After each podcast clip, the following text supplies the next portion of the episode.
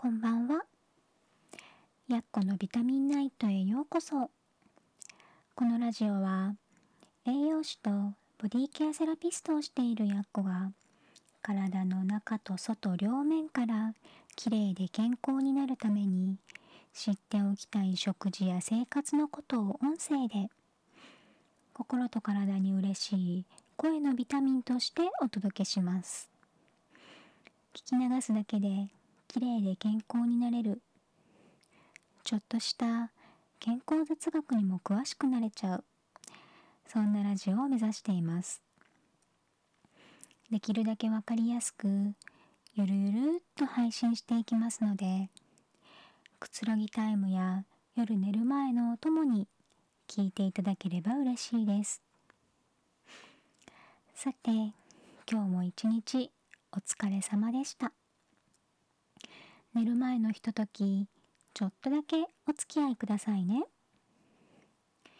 と今日はね私が普段からしている白髪対策というか髪のケアで気をつけていることをお話しします。とよくびっくりされるんですけどね。と今41歳なんですけどここ18年ぐらい髪を染めたことは一度もなくて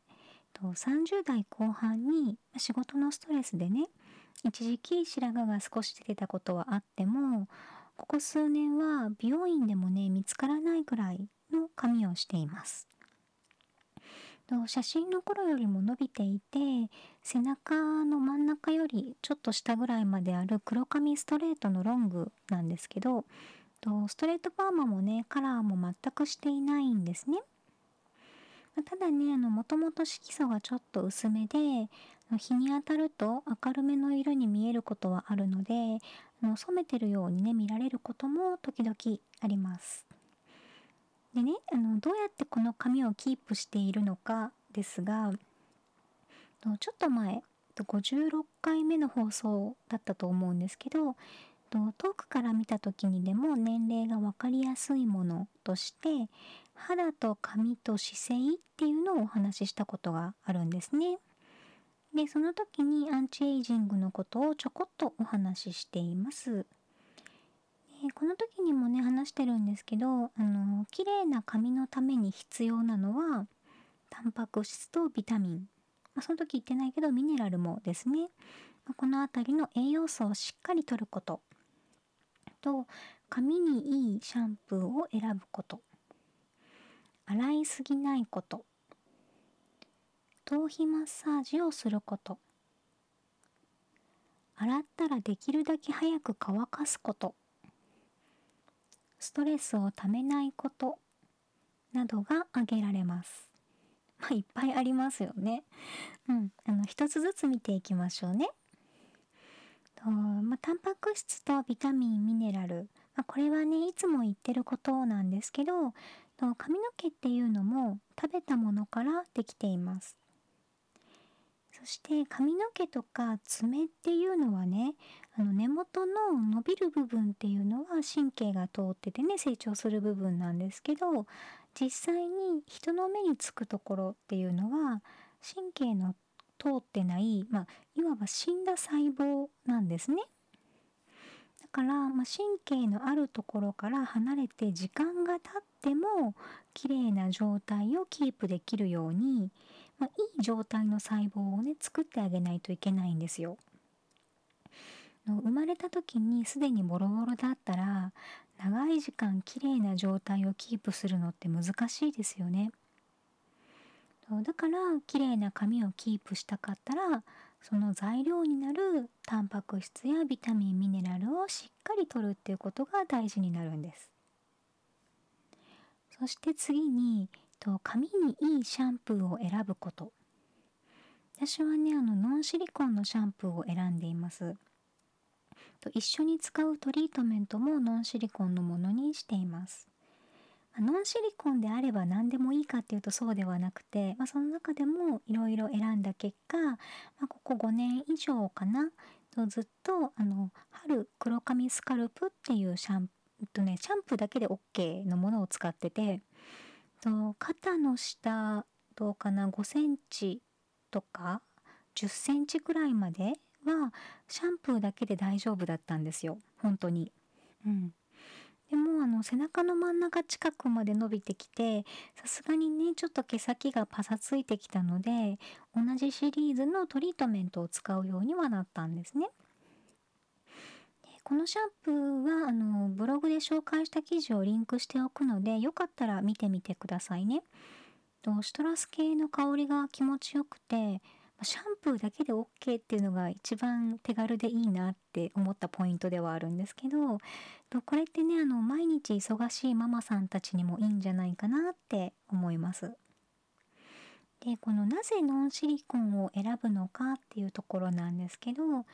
あの最近はねシャンプーはノンシリコンなんだけどコンディショナーとかトリートメントにシリコンが入ってるっていうものも多いので注意が必要ではあるんですね。シリコンっていうのは何かっていうと、まあ、油脂油の一種なんですけどとかなりペタッとしたコーティング力の強いものなんですねツルッツルにしてくれるものなんですよ。うん、と傷んだ髪の毛をぴっちりコーティングすることでツルツルサラサラの綺麗な髪に見せるのでとトリートメントにいっぱい入ってるんですね。これねあの髪の毛につけるものだけじゃなくて顔につける美容液とかクリームなんかにも入ってます。同じなんですよねあのお肌のシワとかキメの粗いところを埋めて一見すると綺麗に見える肌を作るっていう役目を持ってるものもあるんですね。で、まあ、私が何で気になるかっていうとこの髪も肌もなんですけどコーティングしたシリコンを落とそうと思うと強い洗浄剤が必要になるんですね。シリコンが使ってあるものは優しい洗浄剤では落とすことができないんですよ。まあ、石鹸とかね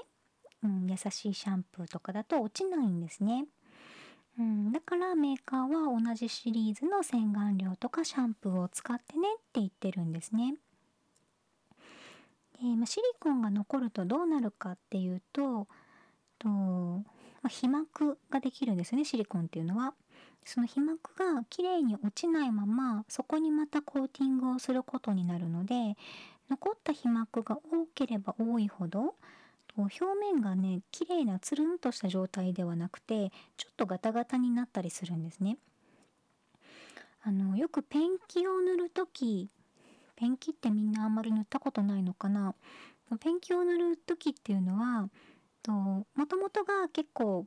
ちょっとボロボロに剥がれてきたところに塗り直しをしたいって思うじゃないですか。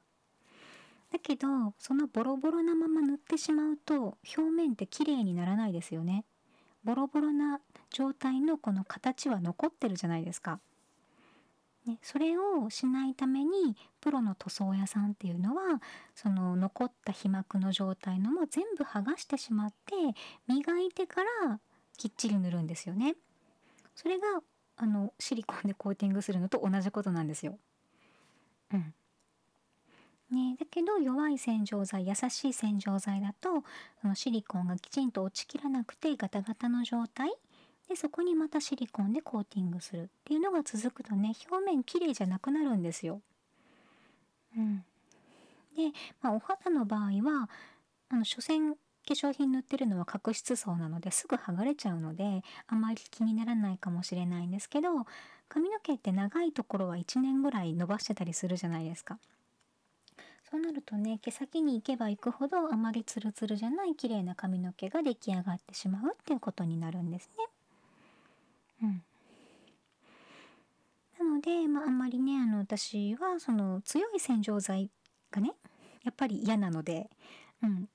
自分は使わないし人にもあまりおすすめをしないです。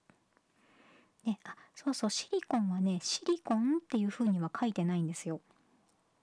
まあ、物質名で書いてあるのでと一番多いのはジメチコンとかジメチコールあとシクロペンタシロキ酸とかそんな成分が、うんと、表示のところに書かれてたらそれがシリコンなのでと気になる人はね自分が使ってるシャンプーとかトリートメントあと化粧品ですよね美容液とか乳液とかクリームなんかの表示を見てみるといいと思います。シリコンって絶対悪ではないんですよ。やっぱり綺麗にツルツルに見せてくれるっていうのは嬉しい部分もあるじゃないですか。だけど落とすために強い洗浄剤が必要でそれが髪とかね頭皮に与える影響を考えると、まあ、あんまり使いたくないなっていうのが本音です。はい、そこはねあの考え方次第かなと思いますね。で次に洗いすぎないことっていうのは前にもお話ししたかな。といくら髪に優しいシャンプーでも洗いすぎは髪とか頭皮の乾燥につながってしまうのでと髪の状態を見ながら髪とか頭皮の状態を見ながらですねと汗をかいてない日とかはお湯で流すだけの日を作るのもありですねそして頭皮マッサージとこれはねあの血行を良くするために必要ですと髪の毛も食べたものでできているのであの栄養の乗った血液がしっかり届くことっていうのが大事なんですね。だから、えーと、頭皮が頭蓋骨にべったりくっついている状態では血行が悪くって髪の毛をね作るところまで十分な血液がいかない可能性があるんですね。まあ、わざわざ時間を作ってやる必要はなくて髪を洗う時についでにすればいいんですけど、まあ、やり方としては爪を立てないように指を頭皮に当ててで頭皮をね頭蓋骨から外してずらすように動かしてあげるのが基本です。まあ、特にこめかみから後ろのぐるっと一帯はねこう筋肉がある部分なのであの目をよく使う現代人っていうのはこの辺りが凝ってる人が多いんですね。とそうするとあのこの部分の血行が悪くってこめかみ付近の白髪が増える原因になります。こめかみの辺りの白髪が多い人結構いるんじゃないかなって思うんですよね。そこだけ白髪がある人いるんですよ。そういう人はね、大概目が疲れてる人です。うん。なので、この辺りのね、頭皮マッサージすごく大事です。そして次は洗ったらなるべく早く乾かすこと。あの濡れた髪って重いんですよね。水分吸ってるので当たり前なんですけどと重い髪をそのままにしておくっていうことはこう髪の生え際とかね。うん髪の生え際分かりますね元。神経が通ってる部分ありますよね。その辺りにすごく負担がかかるんですよ。でそうするとねそこがダメージを受けることになってしまって健康な髪がね生えにくくなるっていうことにつながるんです。そして、まあ、濡れた状態が長く続けば当然雑菌が繁殖したりとか、まあ、濡れたまま寝てしまう人はあんまりいないと思うけど、うん、湿ったまま寝てしまうと変な風にね癖がついてしまう原因にもなるのでと洗ったらなるべく早くまずは毛先だけじゃなくて、まあ、根元とかね頭皮のタオルドライをしっかりしてでドライヤーで根元までしっかり乾かすようにしましょう。そして最後はストレスをためないこと。これがね一番難しいかもしれないけど、まあ、自分のね気の持ちようで変えられる部分でもあります。とまずは何が自分のストレスになっているのか